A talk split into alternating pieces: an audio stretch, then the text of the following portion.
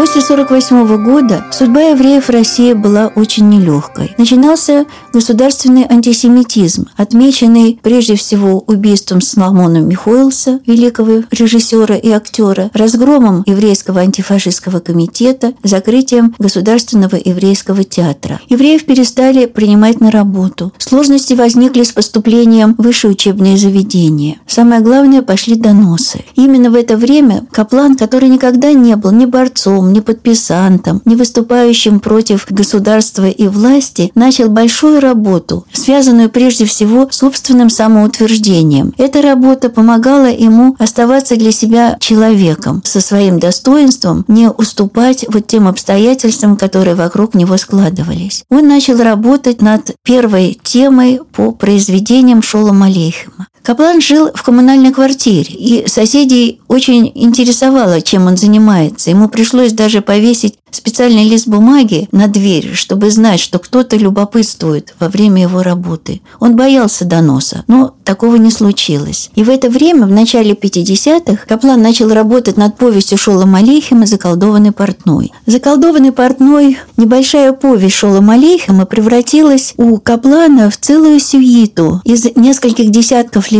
представляющих собой замечательное э, произведение, цельное, единое, э, со многими открытиями которые потом Каплан будет развивать в следующих своих э, произведениях. Маленькая история про портного, которого обманывал шинкарь, подменяя ему купленную козу на козла и обратно, и таким образом доведя бедного портного до болезни и смерти, на самом деле совсем не анекдот. Это трагическая история о человеке, потерявшем почву под ногами. Каплан использовал неожиданную композицию. В центре листа он изображает отдельные эпизоды, связанные э, с самим текстом, а вокруг рисует роскошной красоты раму, каждый раз новую, напоминающую то ли раму от семейных фотографий, то ли раму от зеркала, то ли вообще декоративное обрамление, напоминающее о резных рельефах, с которыми хорошо был знаком Каплан. Вот эта двойная линия реалистического рисунка черно-белого, включенного в декоративный орнамент, была так органична и так нова, что все, кто в начале 50-х увидели первые листы из серии «Заколдованный портной», никак не могли понять, что же это такое, что сделал Каплан. Это иллюстрации к известному литературному произведению. Или это новое пластическое открытие с новым пониманием возможностей цветной литографии. «Заколдованный портной» стал точкой отсчета в искусстве Каплана для развития в дальнейшем его самых главных двух линий. Вот это реалистическое изображение жизни еврейского человека и декоративное оформление, которое потом будет развито в других циклах.